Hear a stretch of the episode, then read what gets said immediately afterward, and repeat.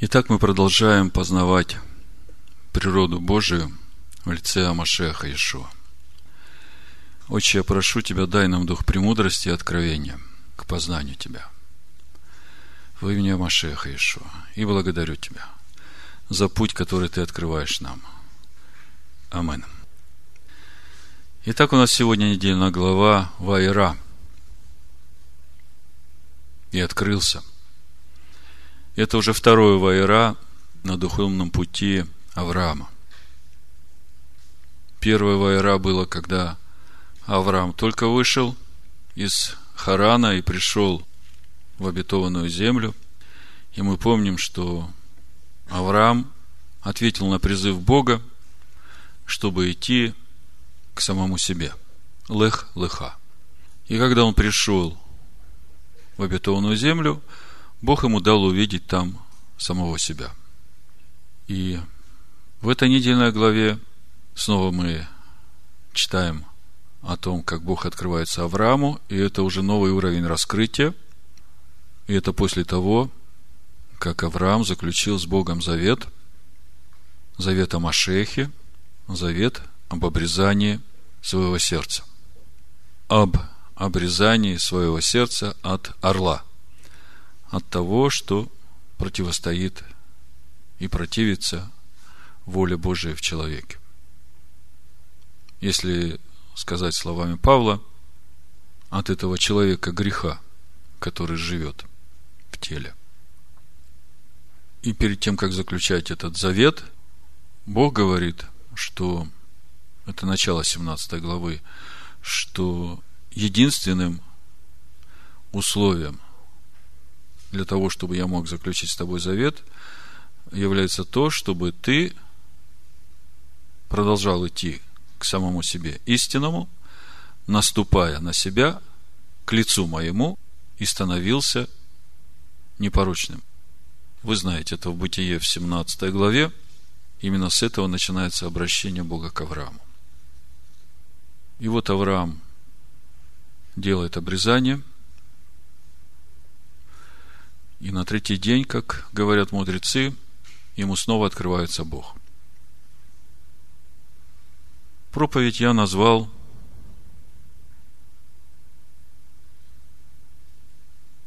я бы сказал так, сегодняшняя проповедь будет продолжением проповеди прошлого шаббата, которая называлась «Блажен человек, которому Бог вменяет праведность, независимо от дел». И сегодня вторая часть этой проповеди – я его назвал так.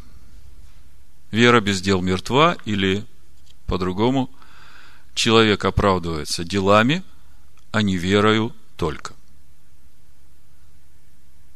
В священных писаниях очень часто можно встречать места писаний, которые на первый взгляд кажутся противоречат друг другу. И в данном случае, сегодня, вот разбирая эту недельную главу и читая о том, что пишет нам Новый Завет о пути Авраама, мы видим также некоторые противоречия. В частности, два местописания, которые полностью противоречат друг другу. Я сейчас их прочитаю, и мы сегодня постараемся дать ответ на то, есть ли здесь противоречие – как мы видим, оказывается, нет никакого противоречия, а есть процесс духовного роста. И именно недельная глава, вот сегодняшняя наша недельная глава, она дает ответ на это кажущееся противоречие, которое мы читаем в письмах апостолов в Новом Завете. Значит, первое место я прочитаю Римлянам 4 глава 1-8 стих, то, с чего мы начинали прошлый шаббат, разбирать недельную главу Лех-Леха. Я прочитаю с 1 по 8 стих. Что же скажем? Авраам, отец наш, приобрел по плоти. Если Авраам оправдался делами, он имеет похвалу, но не перед Богом. Ибо что говорит Писание? Поверил Авраам Богу, и это вменилось ему в праведность. Воздаяние делающему вменяется не по милости, а по долгу. А не делающему, но верующему в того, кто оправдывает нечестивого – вера его вменяется в праведность. Так и Давид называет блаженным человека, которому Бог вменяет праведность независимо от дел. Блажены, чьи беззакония прощены и чьи грехи покрыты. Блажен человек, которому Господь не уменит греха. Ну вот, уверовавший из язычников, который, в общем-то, придя к Богу, в тесноте своего сердца, возвал к Нему, принял в свое сердце Иисуса, который умер за грехи, приходит в церковь, ему дают книгу, называется Новый Завет Иисуса Христа, и говорят, вот твоя Библия. Человек читает, первое, что он видит, даже вот у меня в электронной Библии, в компьютере преамбула, как бы перед каждым текстом есть короткая формула того, о чем написано. Значит, э, не дела Авраама, а его вера вменилась ему в праведность так вменяется и нам. То есть человек прочитал вот эту преамбулу, читает текст, и действительно, мы прошлый шаббат уже это место подробно разбирали, вы уже знаете, о чем здесь речь идет, поэтому я не буду долго здесь останавливаться. А вот другое место Писания из этого же Нового Завета, это послание Якова, вторая глава. Буду читать с 8 стиха по 26. Потому что здесь все взаимосвязано, и не хочется как бы э, просто э, какой-то абзац вырывать из э, всего, о чем хочет сказать Иаков. Вы знаете, кто такой апостол Иаков, да? Ну, историки говорят, что это брат Ишуа по матери. И на Первом Иерусалимском апостольском соборе, о котором мы читаем в 15 главе книги Деяний, это именно он – руководит этим собором, и его слова являются как бы окончательным решением того, как поступать с уверовавшими из язычников. Вот Иаков пишет. Если вы исполняете закон царский по Писанию,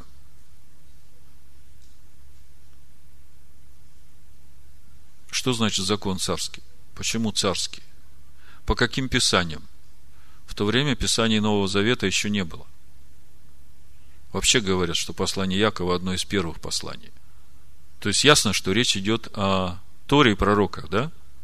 Почему царский, вот я как бы все время читал и не задумывался, помните Иисусу Навину, когда он только вошел в обетованную землю, Бог говорит, вот этот закон, который Моисей написал, да, вот поучайся в нем и день и ночь, и не отступай от него, и будь тверд и мужественен, и во всем тебе будет успех, что будешь делать. А, то же самое во Второзаконии, в 17 главе, с 14 по 20 стих, там закон для царя. Там говорится о том, что когда Израиль выберет себе царя, да, то вот закон для царя. Пусть он вот этот закон Моисея выпишет себе, и, и день и ночь поучается в нем. То есть мы видим, что это настольная книга для всех царей. И именно эта книга поможет этим царям успешно царствовать, руководить мудро народом, да, и государство будет процветающим, потому что Бог будет с этим царем и с этим государством. Но Писания Нового Завета говорят, что Ишуа нас сделал царями и священниками Богу своему, да, царственное священство. То есть отсюда можно сделать вывод, что эта книга для каждого уверовавшего должна быть настольной. И речь идет о Торе. То есть Иаков пишет всем рассеянным, если вы исполняете закон царский по Писанию, я бы сказал так, это закон царя всех царей для царей. Возлюби ближнего твоего, как себя самого, хорошо делайте. Но если поступаете, скажите, а в чем суть этой любви, твоей любви? К ближнему твоему люби ближнего, как самого себя. Мы как-то очень подробно разбирали этот вопрос. Суть этой любви в том, чтобы тебе не безразлично было э, то, каким путем по жизни идет твой ближний. Потому что если ты его любишь, то ты будешь хотеть для него такого же самого будущего, как и для себя – если ты идешь путем Господним. И поэтому ты должен делать все для того, чтобы и твой ближний шел этим путем, чтобы Бог, который в твоем сердце, чтобы этот же Бог открывался и в его сердце. И Бог будет тебе давать мудрость, как тебе это делать. Поначалу мы, конечно, по простоте своей просто берем священное писание и говорим, вот видишь, тут написано, а ты такой секой, что ты делаешь? И это Библия по голове, да?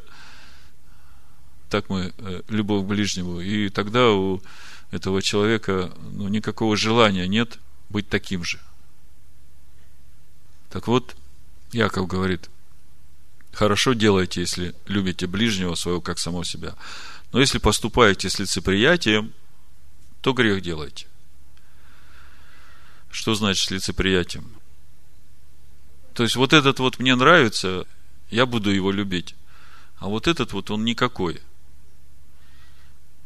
вот, например, глядя на Лота, да, можно сказать, ну за что его любить? А тем не менее, Писание Нового Завета его называют праведником. И мы сегодня увидим почему. Если поступаете с лицеприятием, то грех делайте. И перед законом оказываетесь преступниками. Кто соблюдает весь закон и согрешит в одном чем-нибудь – тот становится виновным во всем. Ибо тот же, кто сказал не прелюбодействуй, сказал и не убей. Посему, если ты не прелюбодействуешь, но убьешь, то ты также преступник закона. Так говорите и так поступайте, как имеющие быть судимы по закону свободы. Что хочет здесь сказать апостол Яков? Он говорит, царский закон – это закон свободы. И в этом законе не важно, если хоть в чем-то ты согрешишь, то ты греховен уже во всем. Поэтому знайте, что все мы, каждый, будем судимы по этому закону свободы. Каждый, кто согрешит, хоть чем-то, он будет судим этим законом. А вот дальше очень интересно – Ибо суд без милости не оказавшему милости. То есть, если ты судишь Лот без всякой милости, ну, Лот у нас как бы просто недельная глава. Любого человека, который в твоих глазах э, недостоин, да, чтобы на него обращать внимание, и ты судишь его без милости, то знай, что тебя будут судить так же – Потому что даже в чем-нибудь согрешив, ты ведь будешь нуждаться тоже в милости Бога. Потому что согрешив, ты понимаешь, что ты сделал неправильно, и тебе нужно будет приходить с раскаянием, чтобы просить прощения. И ты прощение получаешь только по милости, правда? И это наша вера, это та вера, которая взращивает нас. Духовно взращивает, или, скажем, ведет нас к нам истинным, да? взращивает Машеха в нас, Сына Божьего, ведет в подобие Бога. И вот что говорит Иаков? Он говорит, если ты с лицеприятием поступаешь между людьми, а, вот этот вот брат, этот в нашу общину ходит, да, вот, ну, он хороший, ему можно простить. А вот этот вот, вот там по улице идет, ну, бомж вообще, что с него взять? Он уже потерянный. Судишь с лицеприятием знай. Тебя будут судить так же. Ибо суд без милости, не оказавшему милости. И дальше он говорит, милость превозносится над судом. То есть, вот здесь Иаков, несмотря на то, что он все время говорит о соблюдении закона, он здесь говорит именно о той милости, о которой говорит Павел вот здесь в 4 главе послания римлянам, Помните, воздаяние делающему меняется не по милости, но по долгу. А воздаяние не делающему вменяется по милости. Какое воздаяние? Вменяется праведность, независимо от дел. Помните? Вот эта праведность вменяется независимо от дел. Почему? Потому что Божья милость для человека, который раскаивается. Понимаете? То есть мы видим, что, казалось бы, эти места, которые э, на первый взгляд, противоречат друг другу, они уже как-то близки. Давайте читать дальше. Что пользы, братья мои, если кто говорит, что он имеет веру, а дел не имеет? Может ли эта вера спасти его? То есть, здесь Иаков начинает вразумлять. Потому что, прочитав только Римлянам 4 главу с 1 по 8 стих, где написано, что, как мы преамбулу читали, не дела Авраама, а его вера вменилась ему в праведность, так вменится и нам. И Иаков начинает говорить, да, милость очень важна. И она важна и к нам, и ко всем, кто вокруг нас. Поэтому и тебе надо быть милостивым к другим, если ты хочешь, чтобы милость была явлена к тебе. Помните, Иешуа говорит, когда стоите на молитве, прощайте всех, на кого что-то имеете. Потому что если не простите, то ничего не получите. Что пользы, братья мои, если кто говорит, он имеет веру, а дел не имеет? Может ли эта вера спасти его? Если брат или сестра наги и не имеют дневного пропитания, а кто-нибудь из вас скажет им, идите с миром, грейтесь и питайтесь, но не даст им потребного для тела, ну что пользы? Тоже мне милость явил, да? Так и вера, 17 стих. Если не имеет дел, мертва сама по себе. О чем хочет сказать здесь апостол Яков? Но скажет кто-нибудь, ты имеешь веру, а я имею дела. Покажи мне веру твою без дел твоих. А я покажу тебе веру мою из дел моих. Ты веруешь, что Бог един, хорошо делаешь. Но и бесы веруют и трепещут. Но хочешь ли знать, неосновательный человек – что вера без дел мертва. Смотрите, как апостол Яков называет человека, который имеет веру, а дел не имеет. Человеком неосновательным. То есть человеком, у которого нет основания в жизни. И вот дальше. Это то, что относится к сегодняшней нашей недельной главе конкретно. Не делами ли оправдался Авраам, отец наш, возложив на жертвенник Исаака, сына своего.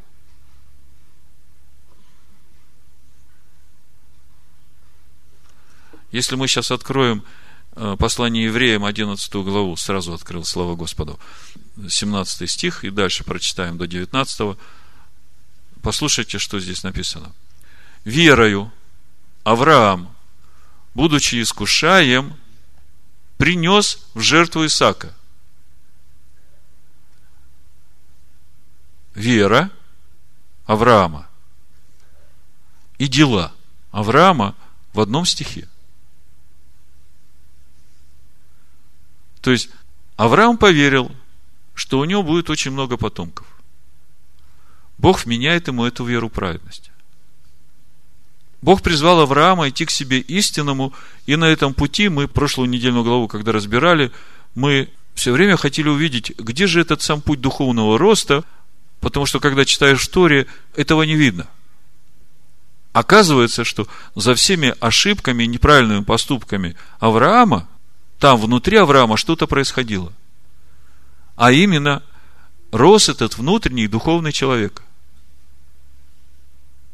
Авраам отдает Сару фараону египетскому, и потом понимает, что он неправильно сделал, и раскаивается.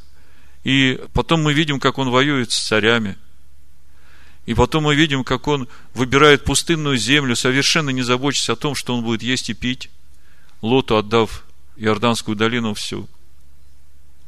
Потом мы видим, что он желает получить потомство, и Бог говорит, что будет потомство. Именно от тебя, Авраам.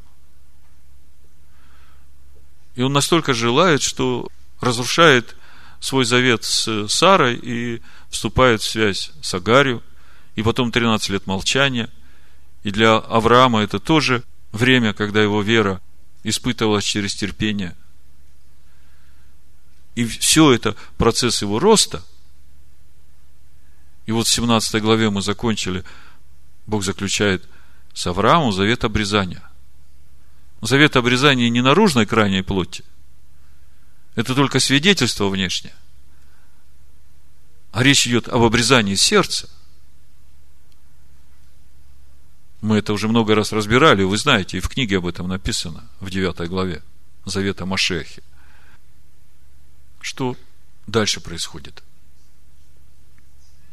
Уже здесь, в этой 17 главе, мы говорили, после всего, что Бог ему сказал, Аврааму, Авраам проявляет неверие.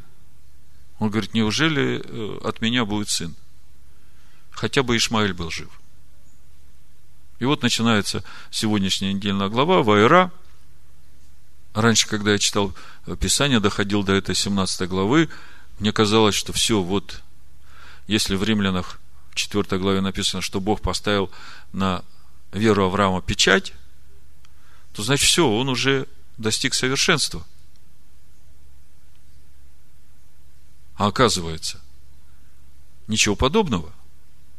Вот совершенство будет именно в 22 главе, когда он уже полностью умрет для себя, отдав Исаака в жертву, принеся Исаака в жертву. Вот там будет совершенство. А здесь путь продолжается.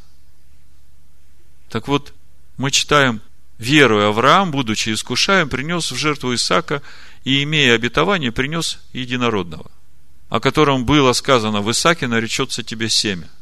Ибо он думал, что Бог силен и из мертвых воскресить, почему и получил его в предзнаменование. Сейчас мы будем разбирать недельную главу, я дочитаю Иакова, но то, что хочу сказать, главная мысль. Мы видим, что весь жизненный путь Авраама, он, в общем-то, вот в двух недельных главах. Лех-Леха и Вайра. И когда мы читаем, ну так, по-большому, из всех испытаний, которые проходил Авраам, мы видим, что вот первое испытание, когда Бог призвал его, выйди, лех-леха. И последнее испытание. Мы видим, что Авраам эти испытания проходит успешно. Ну, отлично, скажем. Когда мы смотрим все остальные испытания, которые там э, по жизни Авраама, мудрецы говорят, что их всего 10 было. То нельзя сказать, что они там были пройдены на отлично. Мы сейчас об этом еще поговорим, что и как это было, и какое это отношение имеет к нам. Но что я хочу сказать? Вот та вера, которую Бог вменил Аврааму в праведность, независимо от дел.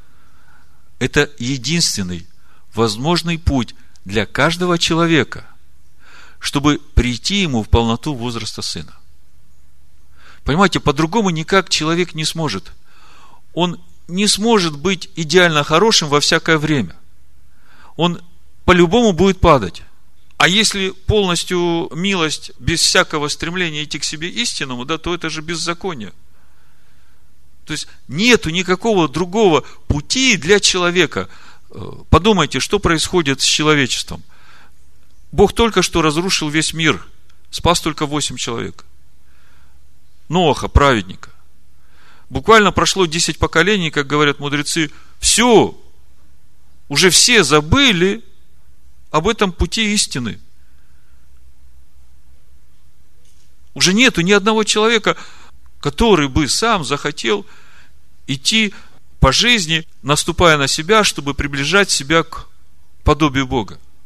Замысел ведь Бога изначально сотворить человека по образу и подобию, соединить в человеке, сделанном из земли, земного человека с небесным человеком и сделать одно.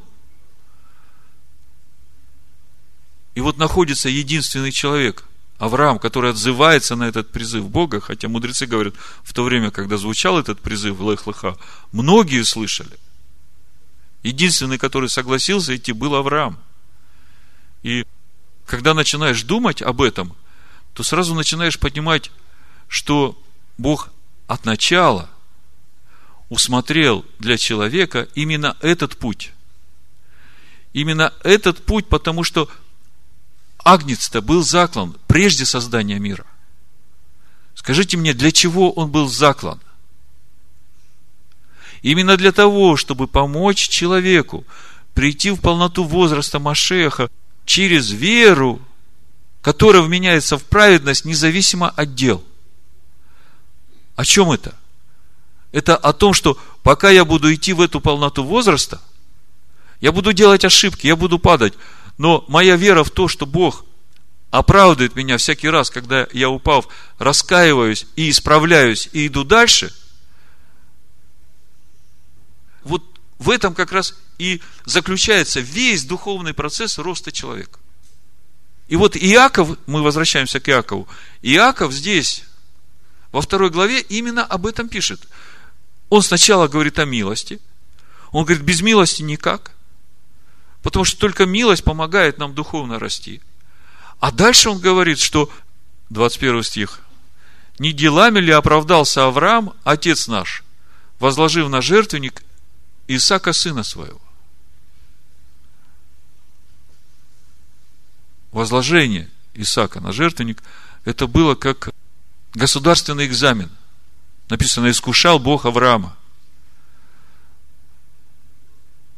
Когда я над этим размышлял, у меня такой пример родился. Вот ребенок приходит в школу, и у него хороший, мудрый учитель, но строгий. И учитель и ребенок знают, что по концу учебного процесса у него будет экзамен. И этот экзамен у него будет принимать уже государственная комиссия. И учитель знает, э, какой уровень требований будет на этом экзамене. И в течение всего учебного процесса учитель готовит своего ученика к этому экзамену. Он очень строг, ребенок пишет контрольные, не сразу хорошо получается, получает э, плохие оценки, ребенок хочет учиться, он остается после уроков, он переписывает эти контрольные, он учится, и он весь этот учебный процесс идет, если он действительно учится, если он хочет учиться, если он не разгильдяй, под руководством своего мудрого учителя, в конце концов, он приходит к тому времени, когда сдавать нужно этот экзамен – Несмотря на то, что в течение года у него вообще хороших оценок не было. Он полностью готов к этому экзамену. Вы понимаете? Вот суть вот этого процесса, она точно похожа на то, э, как Бог видит наш духовный рост. У нас по жизни, вот глядя на Авраама даже, мы видим, идет процесс духовного взращивания через веру, которая меняется в праведность, независимо от дел. Потому что человек хочет идти этим путем. В жизни каждого из нас, я могу сказать, по мере призвания каждого из нас, будет выпускной экзамен. И нам, когда придет это время, я верю, что Бог уже нас приготовит к этому. И несмотря на то, как мы шли, я уверен, учитель гарантирует, что этот экзамен мы сдадим на отлично. Это я вижу в Писаниях. Значит, читаем Иакова дальше. Не делами ли оправдался Авраам, отец наш, возложив на жертвенник Исаака, сына своего? Видишь ли, что вера содействовала делам его? То есть, вот эта вера, которая меняется в праведность независимо от дел, она в конце концов привела Авраама в такой духовный возраст, что он уже стал способен делать дела, которые подтверждают его веру и делами вера достигла совершенства. То есть, если бы вот в тот момент, когда Бог обращается к Аврааму с последним искушением, испытанием об Исаке, если бы Авраам отказался, у него было тысяча причин, обоснованных на Писании. Ну, может быть, не тысяча. Ну, по крайней мере, первый аргумент, Бог, ты же всегда меня учил, и я все время об этом говорил язычникам, что Богу человеческие жертвы не нужны. И тут вдруг Бог от него просит именно то, чему учил все время Авраам, и что он уверен, что оно так и есть. Понимаете, миссия Авраама, она особенная вообще. Она уникальна. Вот представьте, когда Авраам услышал этот призыв Бога, этот голос обращения Бога, сколько всего в Аврааме вот сразу в его душе всплыло, да? Бог, да ты что? Да как? Да разве так? Это же, это же, ты же обещал, это же обетование. Э, разве, Господи, что происходит? Вот то, что сделал Авраам здесь, это говорит о том, что он полностью умер для себя.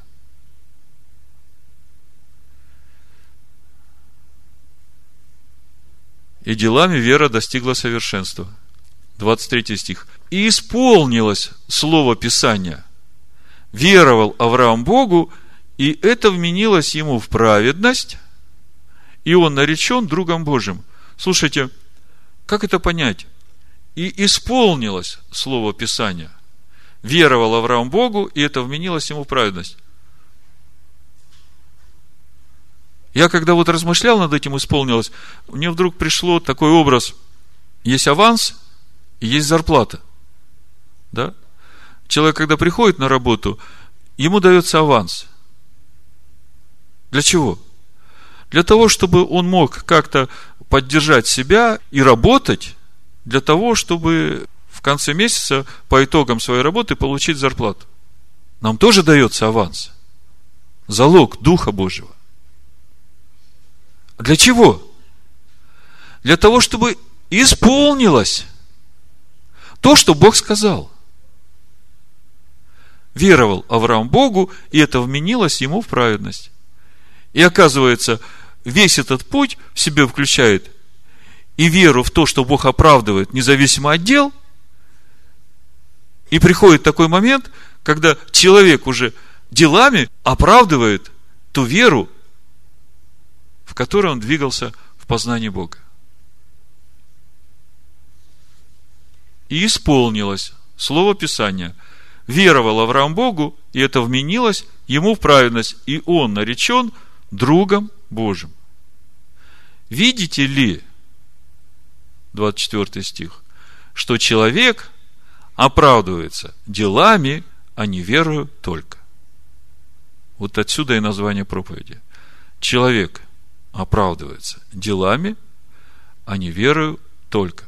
И вот когда сравниваешь эти два места Писания, э, Римлянам 4 главу, значит, блажен человек, которому Бог меняет праведность, независимо от дел, вот с этим 24 стихом 2 главы послания Якова, видите ли, что человек оправдывается делами, а не верою только, то явное противоречие. И человек, который живет только Писаниями Нового Завета, ему вообще трудно понять. Многие говорят, что вообще книгу Якова надо было бы убрать из Нового Завета, потому что она как бы э, всю теологию разрушает. И вот я сегодня хочу сказать, что книга Якова, послание Якова, оно совершенно не разрушает эту теологию. А наоборот, Римлянам 4 глава и послание Якова 2 глава, которые говорят о вере разные вещи, одна не отдел, а другая по делам, это как раз и есть полнота веры Авраама.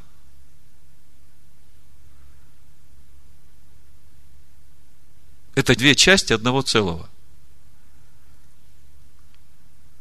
Потому что мы не можем – когда мы только пришли и стали на путь познания Бога, стали на путь к себе истинному, мы сразу не можем делать правильные дела по вере. Нам надо познать природу Бога. Нам надо познать живое Слово. И по мере того, как мы познаем, а это же происходит через наше падение. И заметьте, всякое падение и наше раскаяние – это уже как обрезание нашего сердца, потому что, раскаявшись, мы уже принимаем решение так больше не поступать. И вот так мы движемся. И это наш учебный процесс, этот учебный год, когда учитель строг с нами, но он добрый, мудр. И он все время дает надежду. Он милостью, милость у него превыше небес и обновляется каждое утро. Ты вчера не знал, как обрести покой в душе своей, поскольку все так на тебя навалилось. А сегодня утром просыпаешься и радуешься. И славишь Бога за то, что Он убрал эту тяжесть, принял твое раскаяние, наполнил тебя своим шаломом и дал тебе желание двигаться дальше. Это же добрый отец, который заботится о том, чтобы его ребенок рос.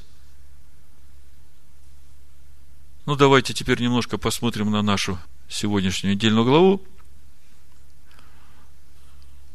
Прошлое воскресенье или понедельник, я не помню, после проповеди прошлого шаббата, мы все такие одухотворенные, с откровением, пониманием того, что уже происходит, и в чем суть этой веры, которая вменяется в праведность независимо от дел. Моя супруга, значит, с утра пораньше уже прочитала недельную главу, говорит, ты мне можешь объяснить, что там в 20 главе опять с Авраамом происходит? Ты же сказал, что все уже – уже этот вопрос закрыт. Он же там в Египте уже раскаялся, уже такие дела веры стал делать. И тут я, говорит, не понимаю. Я жду от тебя объяснений. Вы знаете, когда я читаю, я тоже не понимаю. Вернее, я понимаю. И когда я на это смотрю, я вижу, насколько велика милость Бога. Ну, давайте все по порядку. То есть, из всего, что я вам сказал, один простой и очень важный вывод, который, в общем-то, даст понимание всему, о чем мы сегодня будем говорить, и пониманию всей сегодняшней недельной главы. Всей. С того момента, как человек откликнулся на призыв Всевышнего идти к себе истинному, весь его путь, он полон взлета и падения. И человек нуждается постоянно в милости Бога. В той прощающей, очищающей, искупляющей силе Всевышнего, которая начинает работать в человеке, в его душе, после всякого падения и раскаяния, и желания больше так не поступать. И по мере того, как человек духовно взрослеет, он все меньше и меньше делает или повторяет те старые ошибки, приходит такой момент в его жизни, когда он уже больше совсем не делает этих ошибок. Потому что он уже стал сильным в Боге. И тогда уже он способен делать дела, которые оправдывают эту его веру. Потому что он уже духовно силен. Он уже духовно вырос. И когда Бог смотрит на то, каким путем идти каждому человеку, неважно, обрезанный он, не обрезанный – Э, неважно какой национальности, просто человек. Он понимает, что единственный путь для каждого человека, ставшего на этот путь к себе истинному, это путь через веру в Бога, который вменяет праведность человеку, независимо от дел. И именно такая вера помогает человеку прийти в то состояние духовное, в ту полноту возраста, когда уже его дела будут оправдывать эту веру или свидетельствовать об этой вере в Бога. Как Яков говорит, делами вера достигла совершенства. Вера содействовала делам его, и делами вера достигла совершенства. И здесь весь наш путь духовного роста. Давайте посмотрим теперь на сегодняшнюю недельную главу, потому что она как раз и объединяет, и разъясняет вот то, что нам на первый взгляд казалось непонятным, даже противоречащим, то, что мы читаем в Римлянах 4 главе и у Якова во 2 главе. Значит, э, Бог являет себя Аврааму через три дня после того, как Авраам в возрасте 99 лет совершил обрезание. И это самое болезненное время, говорят мудрецы. Человеку тяжело двигаться. Но Авраам видит трех путников и спешит позаботиться о них. Путники – ангелы, явившиеся в облике людей. И один из них сообщает Аврааму, что через год бесплодная Сара родит сына. И это вызывает смех у Сары. Заметьте, прошлой недельной главе, Бытие 17.17, 17, очень легко запомнить, это известие вызвало смех у Авраама. Здесь уже после обрезания у Авраама это известие смех больше не вызывает. Мы как раз, разбирая прошлую недельную главу, закончили в молитве именно тем, что нужно обрезать в себе всякое неверие и сомнение. А Сара смеется. Дальше Бог говорит, что от Авраама точно произойдет великий сильный народ в 19 стихе, ибо я избрал его для того, чтобы он заповедал сынам своим и дому своему после себя ходить путем Господним, творя правду и суд. Смотрите, ходить путем Господним, творя правду и суд. Здесь и вера, и дела, правда? Дальше, значит, э, Бог говорит через ангела, что он собирается уничтожить Содом и Гамору, и Авраам уже начинает ходатайствовать перед Богом не только за праведников, но и за города.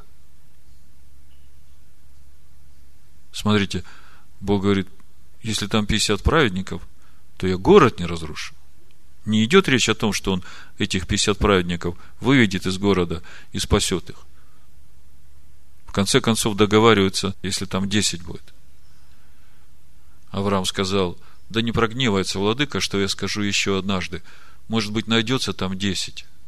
Он сказал, не истреблю ради десяти. Видите, какая сила праведников в городе. Если в городе будет 10 праведников, город будет стоять. Несмотря на то, что в него почти миллион грешников.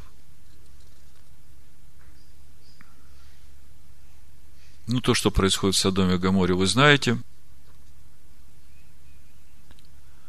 Бог вспоминает об Аврааме и выводит Лота. О чем это говорит? О том, что молитва Авраама за Лота спасает Лота и его семью. Жена Лота пренебрегает запретом смотреть на город и превращается в соляной столб.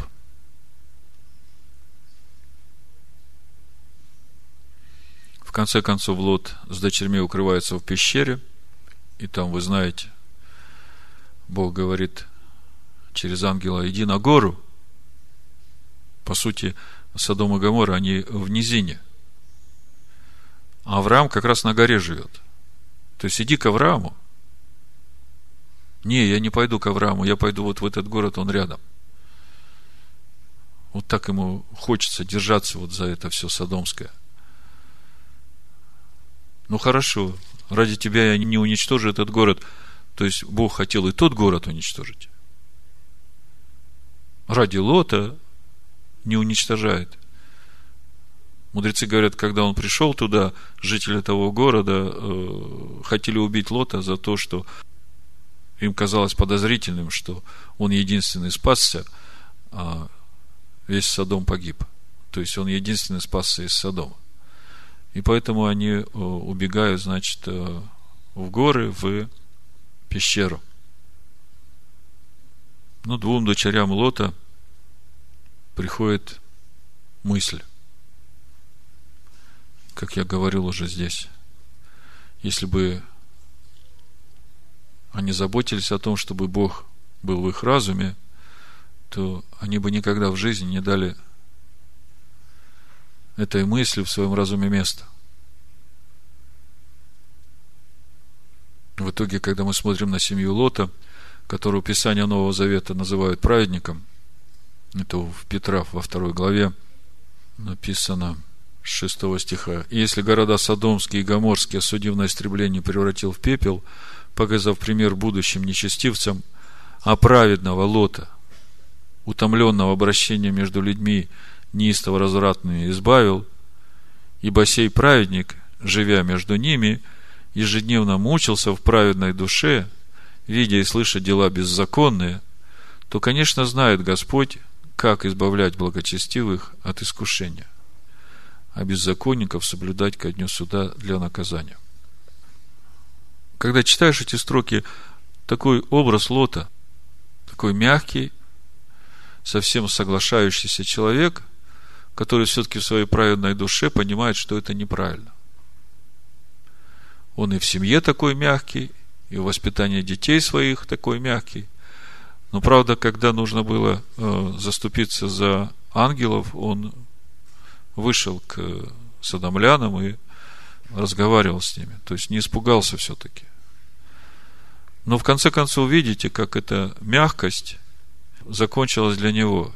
И жена его погибла, и дочери его сделали то, что не должно. А он это надо так напиться до такого состояния, что вообще ничего не помнить. Тоже как бы праведника не красит.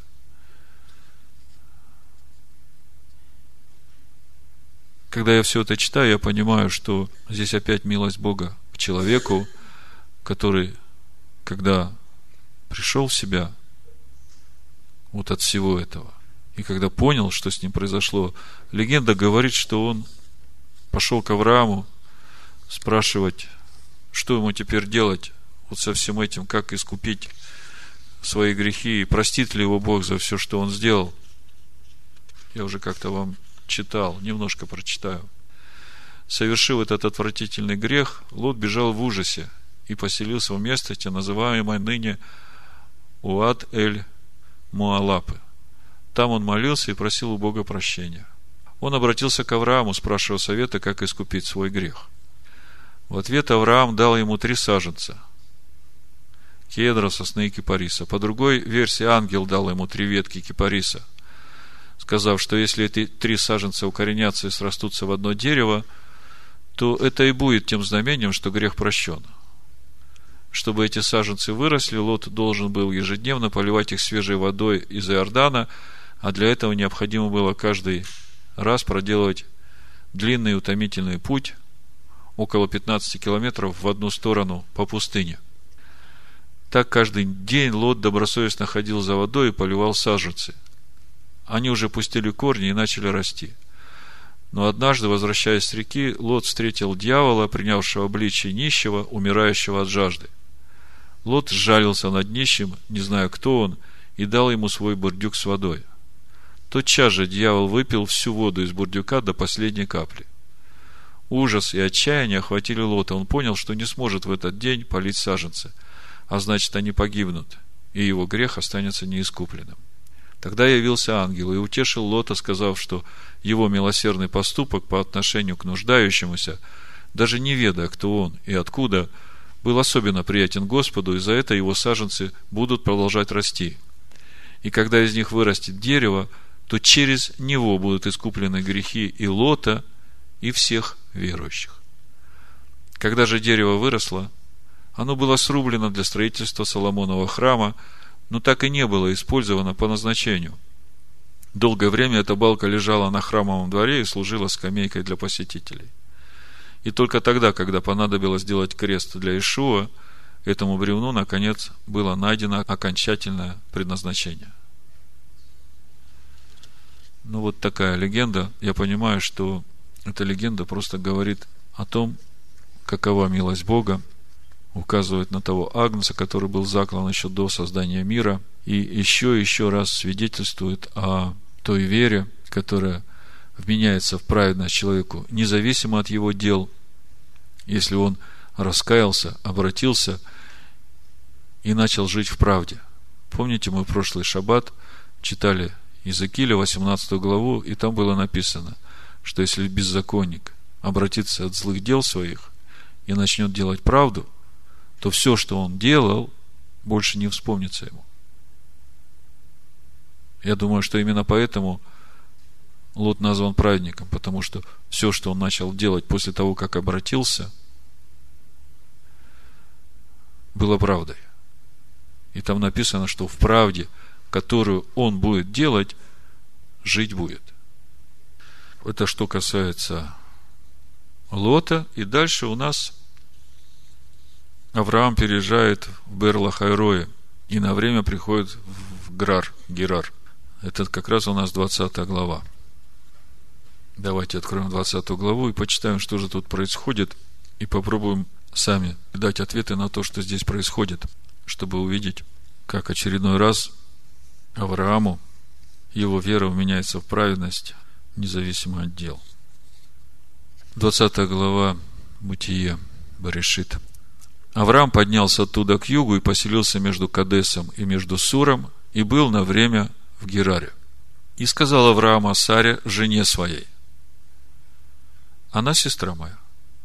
Помните, когда в 12 главе Бытия Авраам хочет спасти свою жизнь через Сару, то он с ней договаривается об этом. И Сара соглашается. Здесь даже не договаривается. Как бы уже автоматом все работает. Но когда фараон возвращает Аврааму Сару, в 19 стихе 12 главы написано, «И теперь вот жена твоя, возьми и пойди».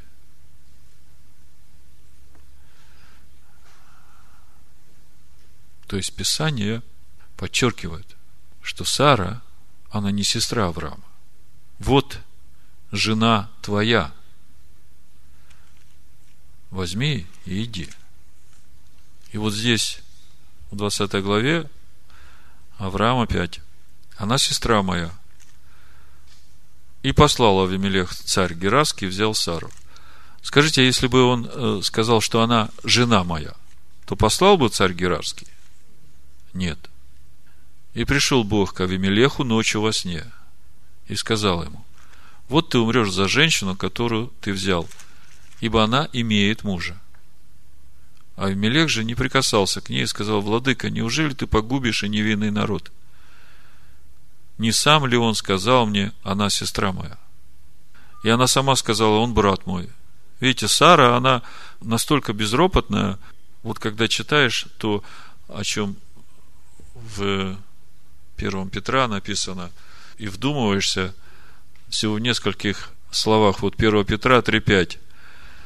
Так некогда и святые жены – уповавшие на Бога, украшали себя, повинуясь своим мужьям. Уповавшие на Бога, повиновались своим мужьям вообще без слов. То есть, можно сказать, что вот такое упование на Бога и повинование говорит о том, что человек уже умер для себя. Поэтому тут Петр говорит – так Сара повиновалась Аврааму, называя его господином. Вы дети ее, если делаете добро, и не смущайтесь ни от какого страха. А дальше он говорит, так же и вы, мужья, обращайтесь благоразумно с женами, как с немощнейшим сосудом, оказывая им честь, как сонаследницам благодатной жизни. Сонаследницам. Сонаследницам. 6 стих, 20 глава, решит. «И сказал ему Бог во сне, и я знаю, что ты сделал сие в простоте сердца твоего, и удержал тебя от греха передо мною. Потому и не допустил тебя прикоснуться к ней». То есть мы видим, что Авимелех богобоязненный человек и удостоился чести иметь общение со Всевышним во сне. И причем Авимелех все это принял к сердцу и сделал именно так, как э, говорит ему Господь.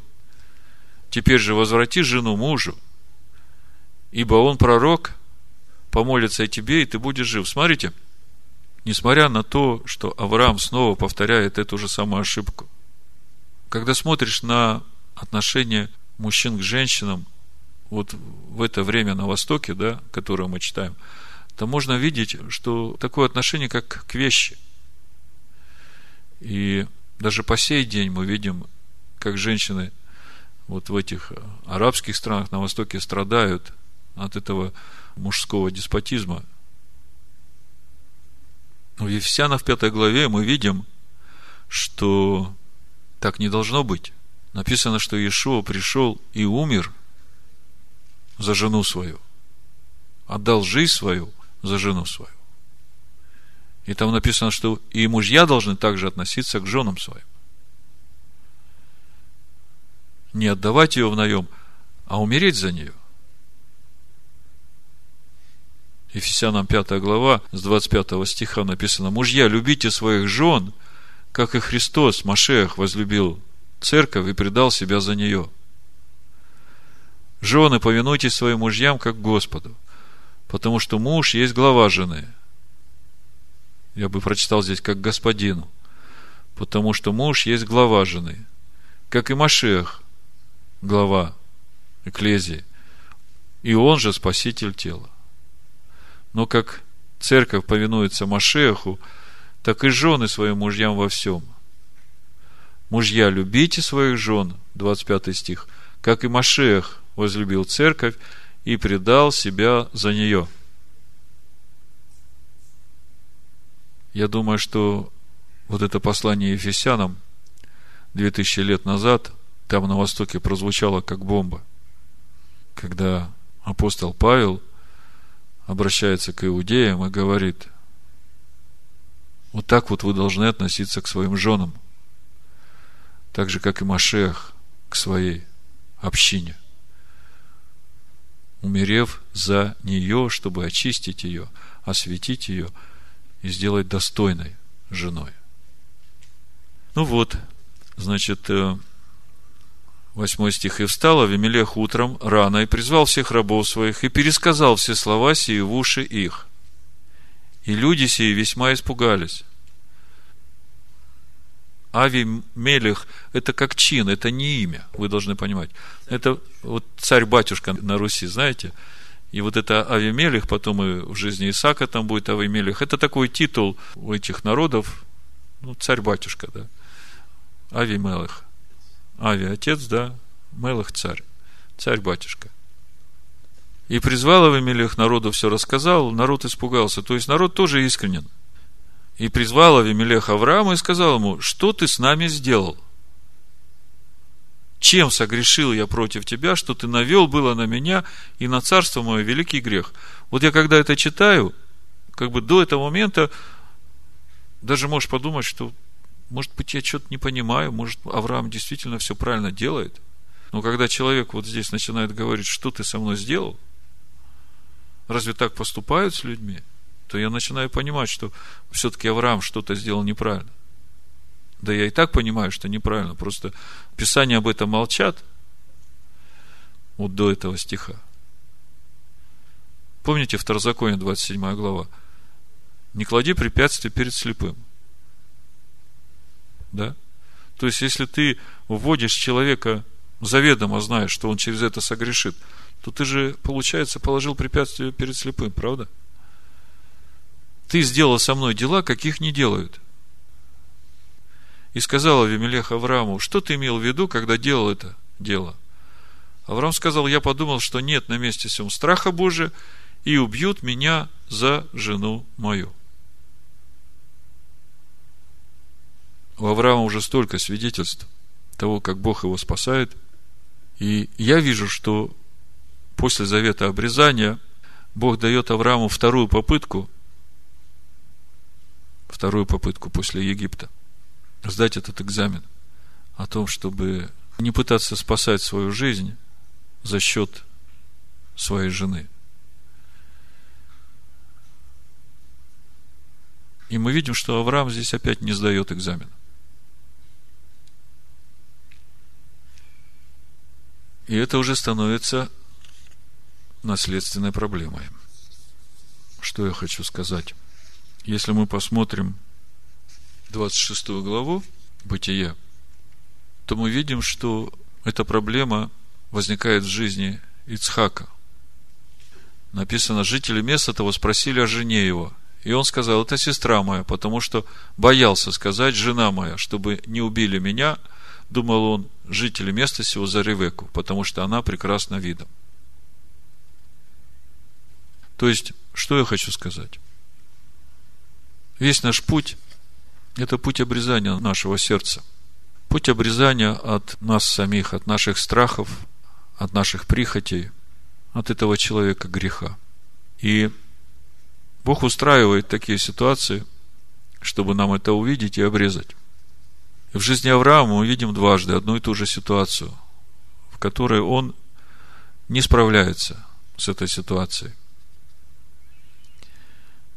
Также и у нас. Если мы не решаем какую-то духовную проблему в своей жизни, то мы должны понимать, что все, что мы не решили в своей жизни, придется решать нашим детям в своей жизни. Поэтому, если хотите оставить для своих детей доброе наследство, то старайтесь все свои духовные проблемы решить в своей жизни, чтобы детям дать доброе наследство. Чтобы им в своей жизни уже не приходилось сталкиваться с этими же самыми проблемами, которые оказались вы неспособными решить, отказавшись обрезать себя от этого. Это что касается 20 главы но и вместе с тем мы видим, что несмотря на очередную ошибку Авраама, Бог говорит, это пророк, и ты, пожалуйста, ему ничего плохого не делай. И только он может помолиться о тебе, и исцелишься ты и весь твой народ. О чем это говорит? О том, что, несмотря на то, что мы делаем ошибки, мы все равно, если мы стоим на этом пути к себе истинному, то в нас живет Машех. Свидетельство Ишуа есть дух пророческий. Если у нас живет Машех, у нас живет Дух Божий. И Бог говорит, что вот именно такой, даже несмотря на то, что он семь раз падает, он встает, он помолится о тебе, и ты исцелишься. Это как бы дает такую уверенность в том, что даже несмотря на то, что мы делаем в своей жизни ошибки, Бог от нас не отказывается. Он хранит нас, Он ведет нас. Если почитать вот 1 э, Паралипоменон, 16 глава, тут э, для словословия псалом Господу через Асафа.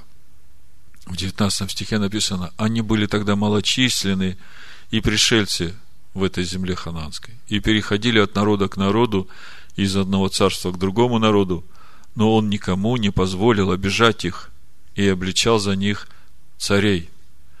Не прикасайтесь к помазанным моим и пророкам моим, не делайте зла. Из этой 20 главы мы видим, что, во-первых, нерешенные духовные проблемы наши придется решать нашим детям. Ну и во-вторых, мы видим, что Бог все равно не отдает нас на поругание, заботится о нас, защищает нас предупреждает о нас – власть имущих, чтобы они не трогали нас. Ну и что мы теперь в итоге видим в сегодняшней нашей недельной главе? Авраам заключил завет идти к себе истинному, наступать на себя, обрезать себя. И вот очередной раз не справляется с испытанием, через которое ему нужно было пройти. И мы видим, что тем не менее, Бог не отказывается от Авраама.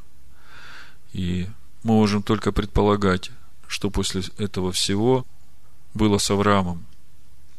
Я читал комментарий в Торе Санчина, там написано, ну, вот э, этот эпизод, когда Авраам снова отдает Сару, выдавая ее за сестру Авимелеху, там написано коротко, Авраам верил, что Бог все устроит и спасет и Авраама и Сару. У него уже был опыт Египта. Я думаю, хорошо верил. А почему он не верил, что Бог спасет его без того, чтобы не отдавать Сару? То есть я так понимаю, что если Авраам очередной раз делает такой же поступок, как бы понимая, что Бог все равно спасет, мне сразу в духе приходит этот разговор Иешуа с дьяволом, когда в пустыне говорит, давай вот прыгни отсюда. Написано же, Бог пошлет ангелов своих, на руках своих понесут. Ишуа говорит, не искушай Господа Бога своего. А тут с таким комментарием можно понять, что Авраам верит, что Бог спасет. То есть вот мы видим, что вся эта ситуация, она говорит о том, что мы не застрахованы на своем жизненном пути от того, чтобы повторить те ошибки, которые мы уже делали. И казалось бы, тогда уже после того, как Бог вмешался, Авраам получил такое хорошее свидетельство, и мы говорили о том, что Бог вмешался именно тогда, когда Авраам признал свою неправоту и раскаялся. Я так вижу. В Писаниях мы об этом не читаем, просто мы говорили о том, а где же этот духовный рост, о котором в Торе ничего не написано, а вместе с тем мы видим уже раз и печать на веру Авраама. То есть то, что вот эта ситуация повторилась в жизни Авраама, во-первых, я вижу, что все вопросы, с которыми мы не справились в своей жизни, Бог даст нам возможность еще раз пройти через это искушение, чтобы поступить правильно. Сразу вспомнился фильм «Ушпизин». Помните, как они в конце концов э, от этих гостей избавились? А потом молятся, говорят, Господи, что ж мы наделали? Ты нам дал такую возможность послужить, и мы упустили ее.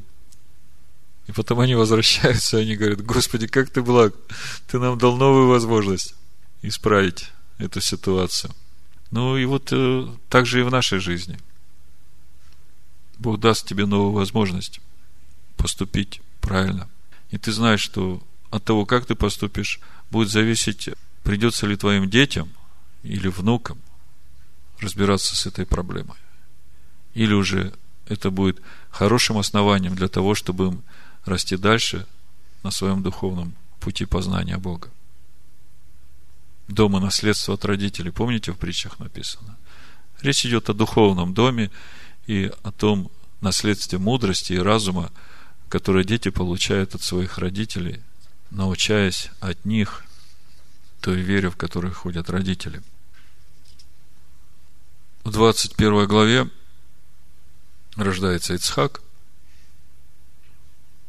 Проходит два года, Ицхак отнят от груди, Авраам делает пир, Ишмаэль в это время уже, ну, как минимум 15 лет, да? И он делает неправильные вещи в доме. Сара это видит в отношении к Ицхаку. И говорит Аврааму, что тебе нужно изгнать и рабу, и сына рабыни, потому что сын рабыни не наследует с Ицхаком вместе. Хотя Ишмаэль, в общем-то, первенец. И по Торе, мы помним, даже если жена нелюбимая родит первенца, то наследство двойное принадлежит вот этому сыну, который от нелюбимой. Ну, Авраам слушается, хотя ему это, конечно, прискорбно. Представьте, 13 лет, он его растил как родного сына. Потом рождается Ицхак. И он отправляет их. Агарь и Ишмаэль начинают жить в пустыне Паран. И Агарь берет Ишмаэлю жену из Египта. И, как говорят мудрецы, если до этого еще была надежда какая-то на то, что Ишмаэль будет идти правильным путем, после того, как ему взяли жену из египтянок, этот путь, ну, значительно стал труднее. А что же Авраам? Ну, здесь мы видим, что Авраам послушался Бога, послушался Сару, и насколько ему было тяжело в своем сердце расставаться, он расстается. Проходит время – довольно большое время, потому что в то время, когда Бог призывает Авраама принести жертву Ицхака, Ицхаку уже 37 лет. Это не маленький ребенок, это уже взрослый человек.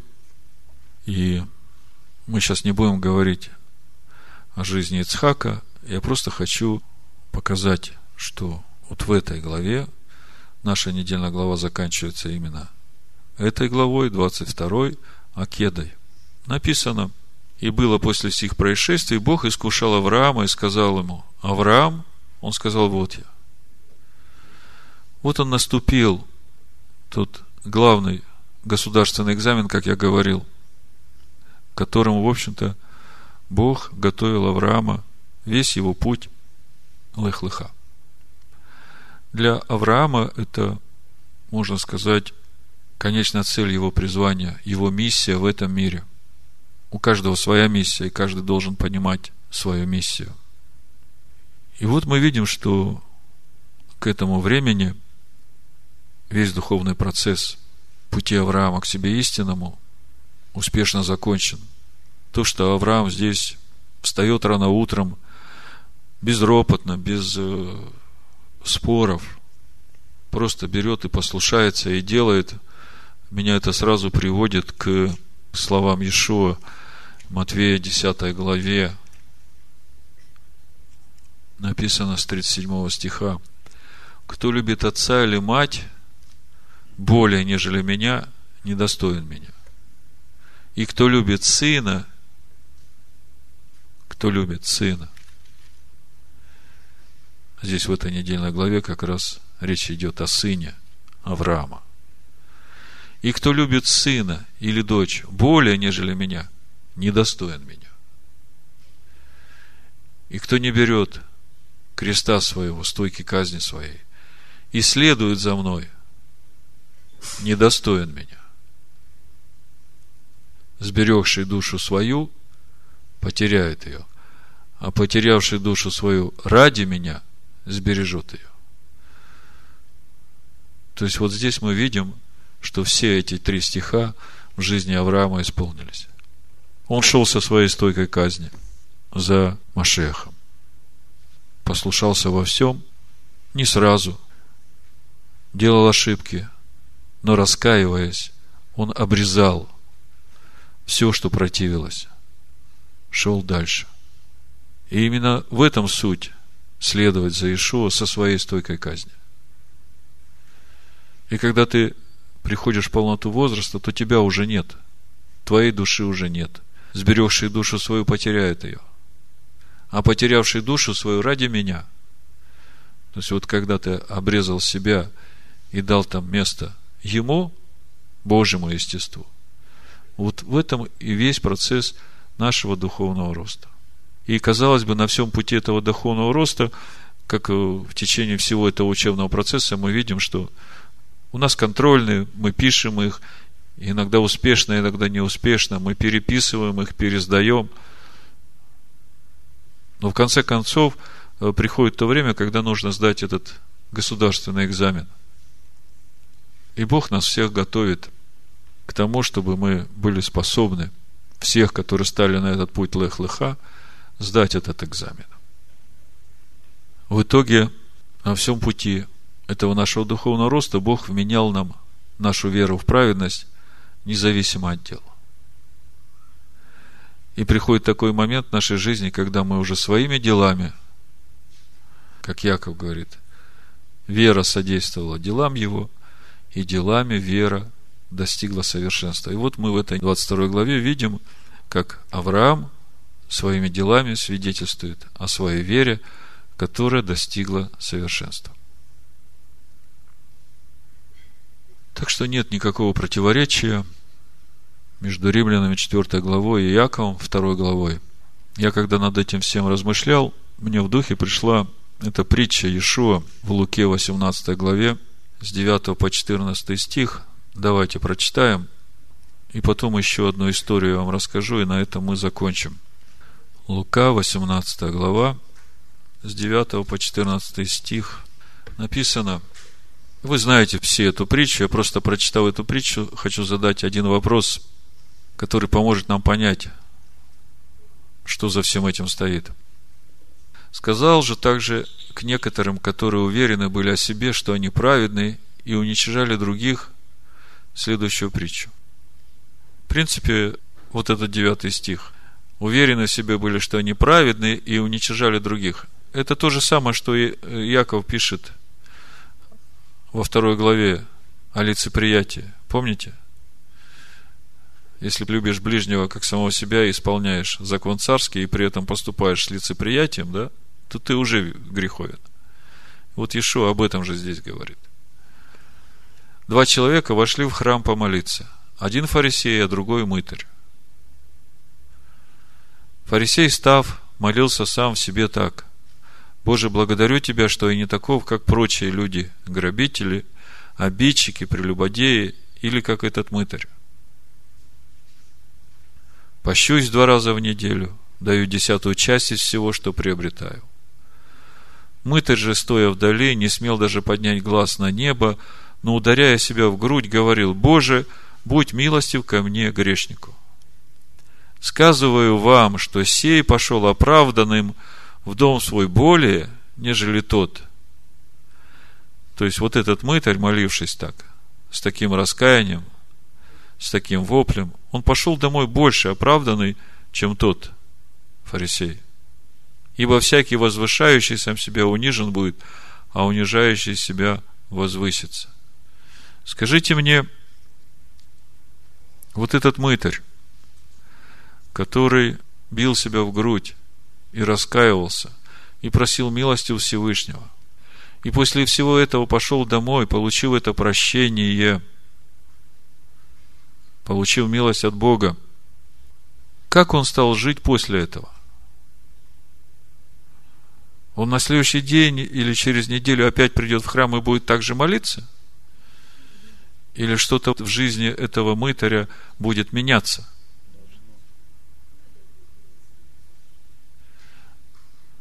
Если он изо дня в день, или из недели в неделю, или из месяца в месяц будет приходить с одной и той же молитвой, и в его жизни ничего не будет происходить, то я не думаю, что он будет уходить оправданным. Помните эту женщину, которую там при любодействии взяли? Восьмая глава Евангелия от Иоанна. Ишуа, склонившись, 10 стих, и не видя никого, кроме женщины, сказала ей, «Женщина, где твои обвинители? Никто не осудил тебя?» Она отвечала, «Никто, Господи». Ишуа сказал ей, «И я не осуждаю тебя. Иди и впредь не греши».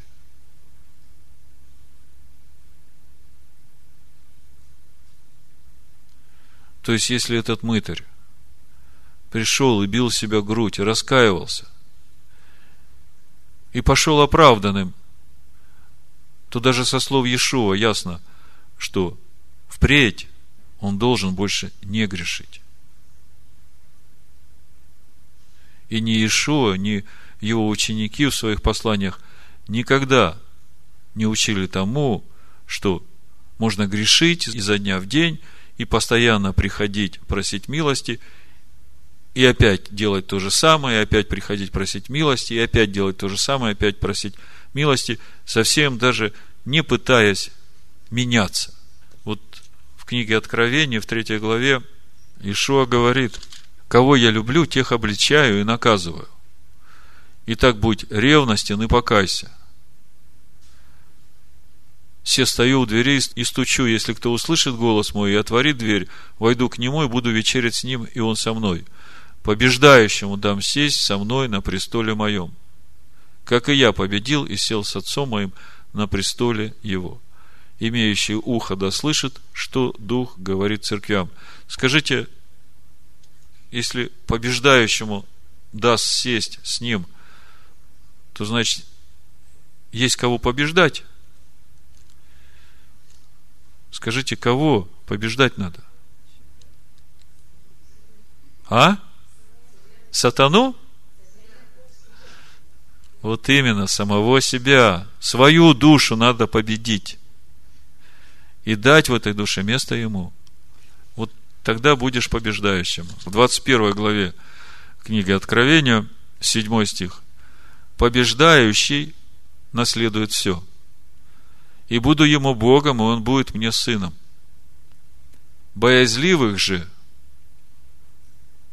и неверных, и скверных, и убийц, и любодеев, и чародеев, и идолослужителей, и всех лжецов, участь в озере, горящим огнем и серою. Это смерть вторая. Блажен человек, которому Бог вменяет праведность, независимо от дел. Только этот человек должен понимать, что вера без дел мертва. Видите ли, что человек оправдывается делами, а не верою только? Говорит Иаков.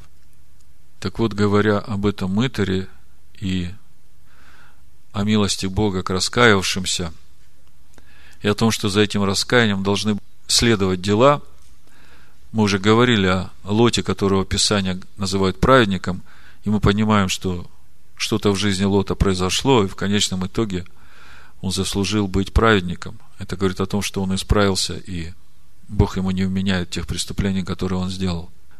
В Писаниях есть еще одна история, которая меня лично, с тех пор, как я прочитал ее, постоянно ну, впечатляла, и у меня были такие противоречивые чувства – это история о сыне Языки, царе Манасе. Вот я вам прочитаю два места Писания, и вы увидите, насколько велика милость Бога к человеку, человеку, который раскаялся и который обратился, то есть стал жить в правде. Четвертая книга Царств, 21 глава, с 11 по 17 стих написано. «И говорил Господь через рабов своих пророков и сказал, за то, что сделал Манасия, царь иудейский. Такие мерзости. Хуже всего того, что делали Амареи, которые были прежде его, и ввели Иуду в грех идолами своими. Зато, так говорит Господь Бог Израилев, вот я наведу такое зло на Иерусалим и на Иуду, о котором кто услышит, зазвенит в обоих ушах у того. И протяну на Иерусалим мерную верфь Самарии и отвес дома Ахавова – и вытру Иерусалим так, как вытирают чашу, вытрут и опрокинут ее. И отвергну остаток удела моего, и отдам их в руку враговых, и будут на расхищение разграбление всем неприятелям своим за то, что они делали неугодно в очах моих и прогневляли меня с того дня, как вышли отцы их из Египта, и до сегодня.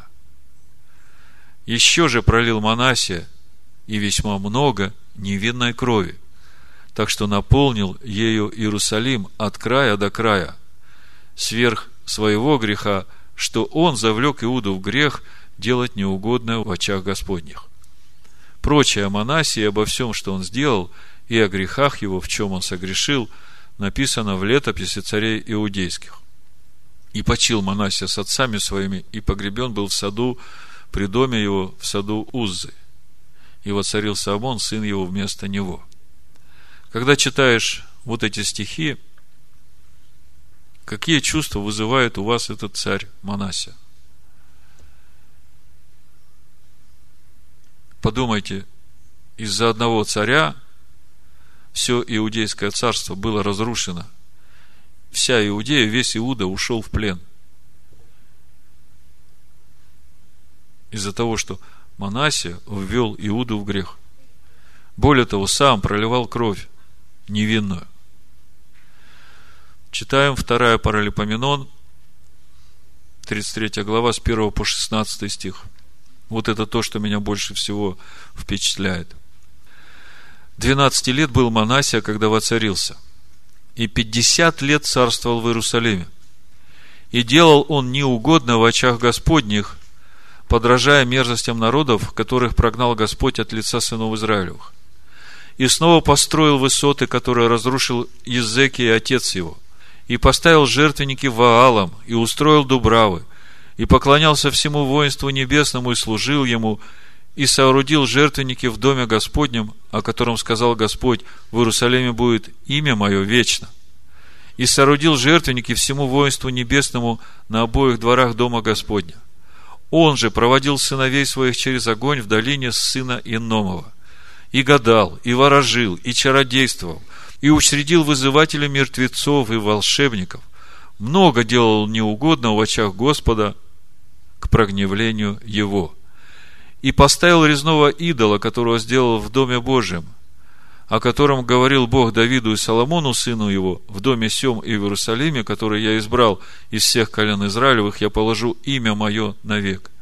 И не дам впредь выступить ноге Израиля из земли сей, которую я укрепил за отцами их, если только они будут стараться исполнять все, что я заповедал им по всему закону и уставам и повелениям, данным рукой Моисея. Но Манасия довел Иудею и жителей Иерусалима до того, что они поступали хуже тех народов, которых истребил Господь от лица сынов Израилевых. И говорил Господь к Манасии и к народу его, но они не слушали. И привел Господь на них военачальников царя сирийского, и заковали они Манасию в кандалы, и оковали его цепями, и отвели его в Вавилон. И в тесноте своей, слушайте, до этого места все было понятно. И вот самое важное. И в тесноте своей он, Манася, стал умолять лицо Господа Бога своего, будучи уже в Вавилоне. И, глубоко смирился перед Богом отцов своих. Как вы думаете, вот эту глубину смирения человек может видеть? Нет. А Бог может. Поэтому никогда нельзя судить о человеке с лицеприятием, как говорит Иаков. И помолился ему, и Бог преклонился к нему, и услышал моление его, и возвратил его в Иерусалим на царство его, и узнал Манасия, что Господь есть Бог. И после того, то есть вот милость на раскаяние, да? Бог увидел это раскаяние. И казалось бы, после всего, что сделал Манасия, ну, как можно после всего этого простить, да? Как можно после всего этого позволить этому царю вернуться на царство? И тем не менее, мы видим, что Бог и простил, и вернул на царство. И смотрите, глубина раскаяния. Помните, когда Иоанн Креститель вышел крестить, готовить путь Господу, он увидел, к нему идут э, фарисеи. Что он им сказал? Третья глава Евангелия от Матвея. Увидев же седьмой стих Иоанн многих фарисеев и садукеев, идущих к нему креститься, сказал им, порождение Ехиднины, кто внушил вам бежать от будущего гнева? Сотворите же достойный плод покаяния.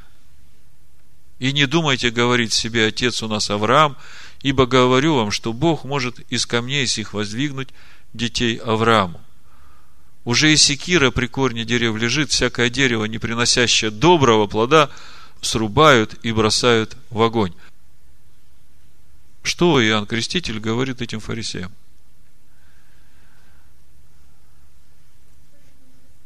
Сотворите достойный плод покаяния. Это как?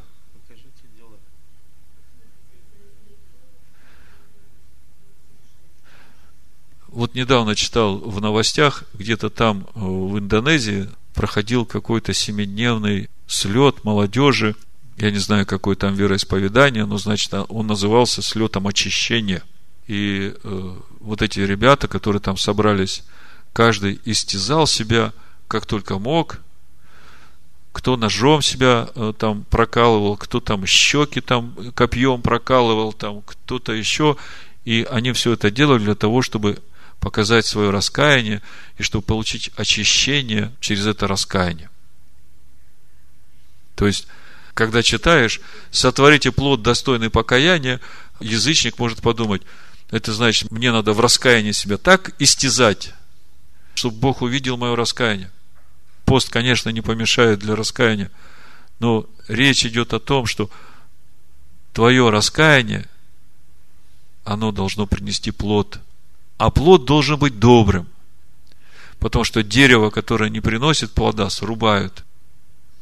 То есть, Иоанн Креститель здесь не говорит о том, что, ребята, фарисеи, вам уже приговор подписан, вам ничего не поможет – многие уверовавшие из язычников, читающие вот это местописание, говорят, вот это порождение Ехиднины, все, они прокляты, им приговор уже готов.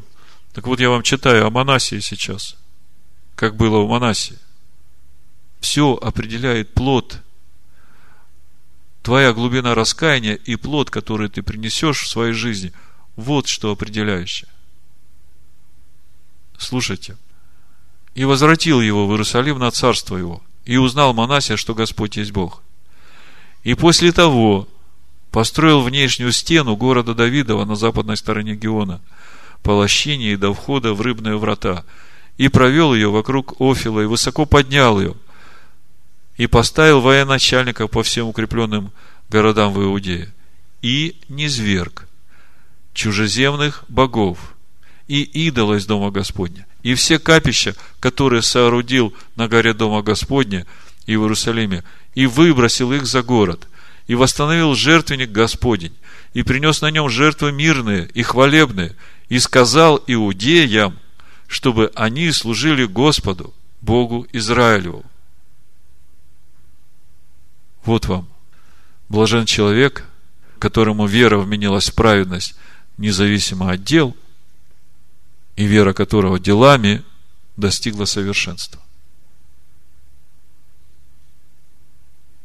Ну, чтобы подвести просто короткий итог всему, что я говорил, нужно сказать, что есть для человека только один единственный путь в полноту Машеха. Через веру в то, что Бог оправдывает человека независимо от дела. И все это для того, чтобы помочь человеку духовно вырасти. Чтобы человек мог в своем духовном возрасте прийти к такому уровню веры, чтобы делами вера достигла совершенства. И это все мы видим в сегодняшней недельной главе в жизни Авраама. То, что сделал Авраам, это уникальное призвание – Поэтому он отец всех народов. Всех народов, которые будут идти этим же путем веры Авраама.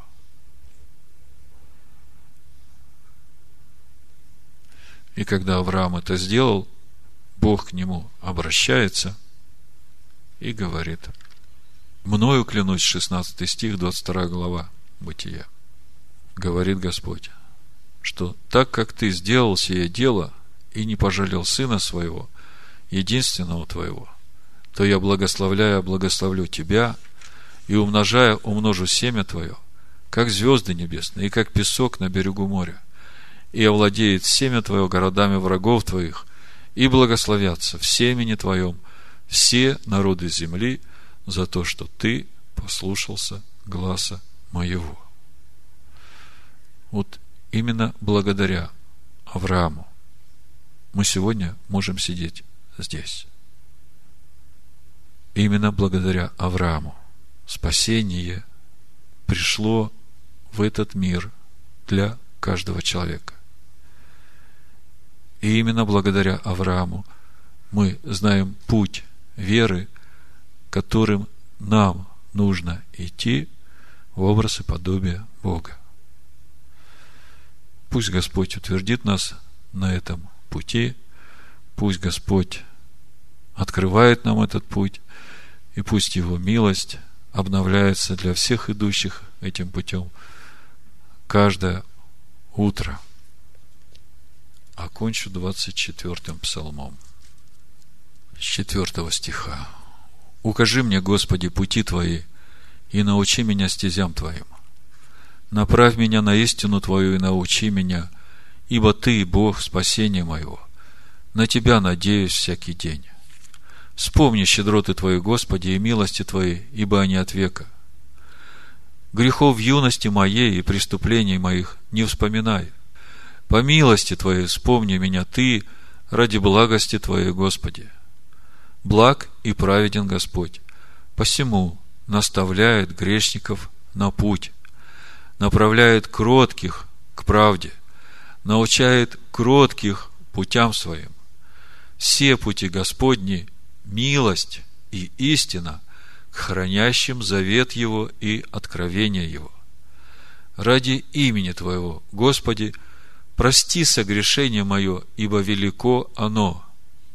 Кто есть человек, боящийся Господа? Ему укажет он путь, который избрать.